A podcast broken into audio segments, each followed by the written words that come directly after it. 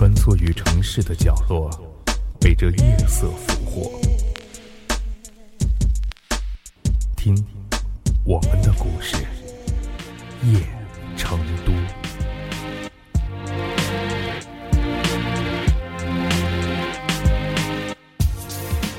我打开办公室的门，突然发现门口站着一位特殊的来客，是一个看起来只有十二岁左右的小姑娘。他扎着湛蓝的印花头巾，冲我憨厚的笑着。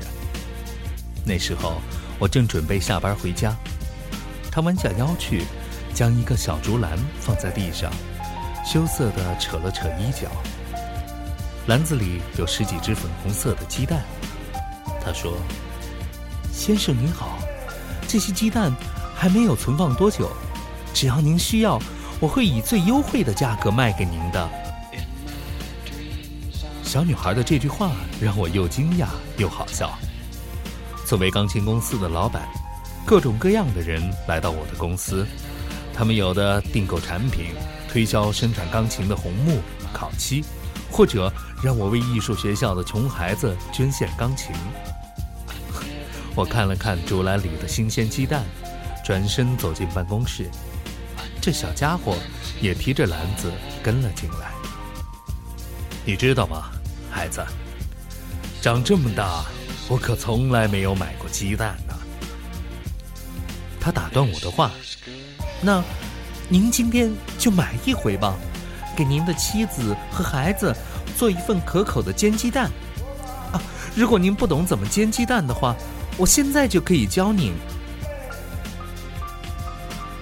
我无法拒绝这样一个热情的孩子。当我把五块钱交给小女孩时，她却坚决不收。哦，以后每个星期我都会给您送鸡蛋的，把您该给我的钱记下来就行了，先生。我想用我的鸡蛋钱，在您这儿订购一架红木钢琴。用每个月顶多四十块钱的鸡蛋钱，订购一架红木钢琴。小女孩的话让我目瞪口呆。公司里的钢琴都是为世界各大剧场或顶尖的钢琴家们定做的，最便宜的也要三十万，而且还是美金。这个小女孩居然想用鸡蛋来交换，虽然。虽然我们家现在只有三只可以下蛋的母鸡，但是我保证，半年之后就有十只，一年之后那就是三十只，三年之后应该是两百只。他激动不已，眼睛里闪着泪花。我想，那一刻我是疯了，因为我竟然答应了一个这样充满着幻想的十二岁的小姑娘。当他向我卖了十万美元的鸡蛋后，他就能够从我这里取走那架价值九十万美元的三角红木钢琴，以后的钱依然用鸡蛋来偿还。当小女孩正要离开时，我忍不住问：“你长大以后想当钢琴家吗？”她顿了顿，跟我说。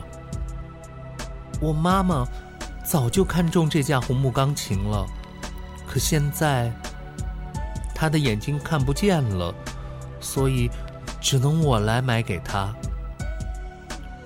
小女孩的这句话让我突然有了想去她家里看一看的念头。小女孩的家住在城市东北角的一个贫民区里，低矮破旧的平房，几只母鸡在小院子里。咯咯咯的叫着。他的母亲曾是一名钢琴演奏员，两年前因为患眼病变成了盲人，而相伴他们十五年的丈夫也离她而去。我答应小女孩一定会帮助她兑现鸡蛋换钢琴的诺言。回到家，我生平第一次煎了两只鸡蛋，方法当然是小女孩教给我的。鸡蛋做的不怎么好，但妻子和女儿却激动不已。他们边含着泪吃着鸡蛋，边说着“我爱你”。多年来，我以为努力赚钱就会带给家人幸福，这一刻我却觉得，原来多少黄金也买不回一只煎鸡蛋的幸福。在接下来往后的三年中，每个星期五的下午六点整，小女孩都会准时的来到我的办公室。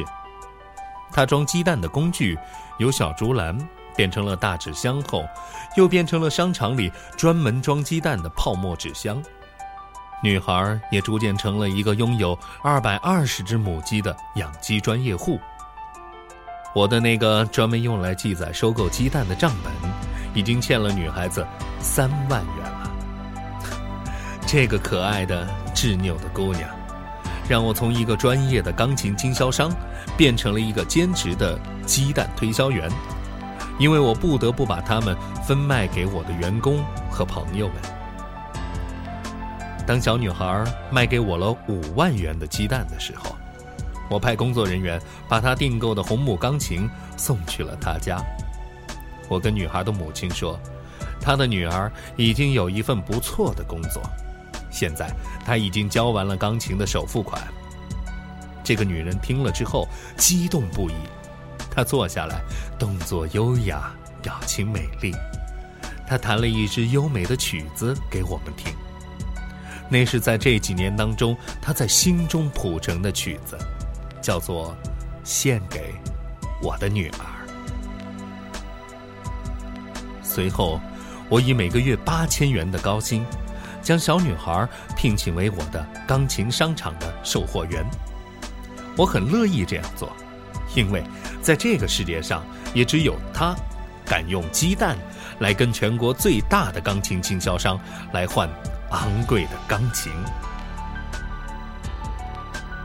时间过得很快，二零零八年的时候，小女孩已经二十二岁了。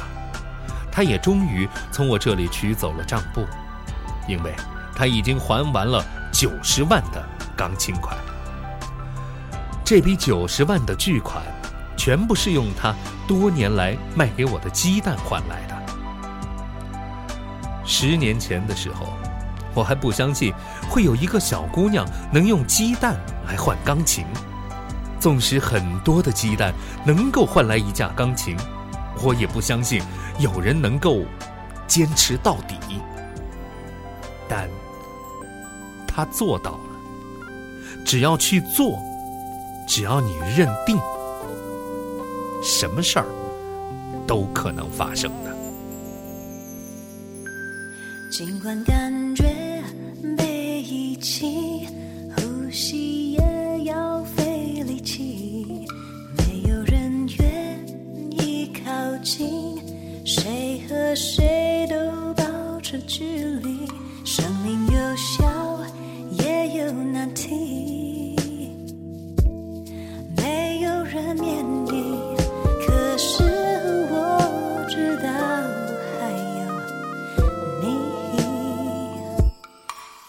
感觉像废墟，世界也背对着你，呼唤未必有回应，仅有的梦都被隔离。生命有笑，也有恐惧，没有人可以免疫，但我加上你就会。Life can be beautiful, beautiful. Sway one me, cause you are so beautiful.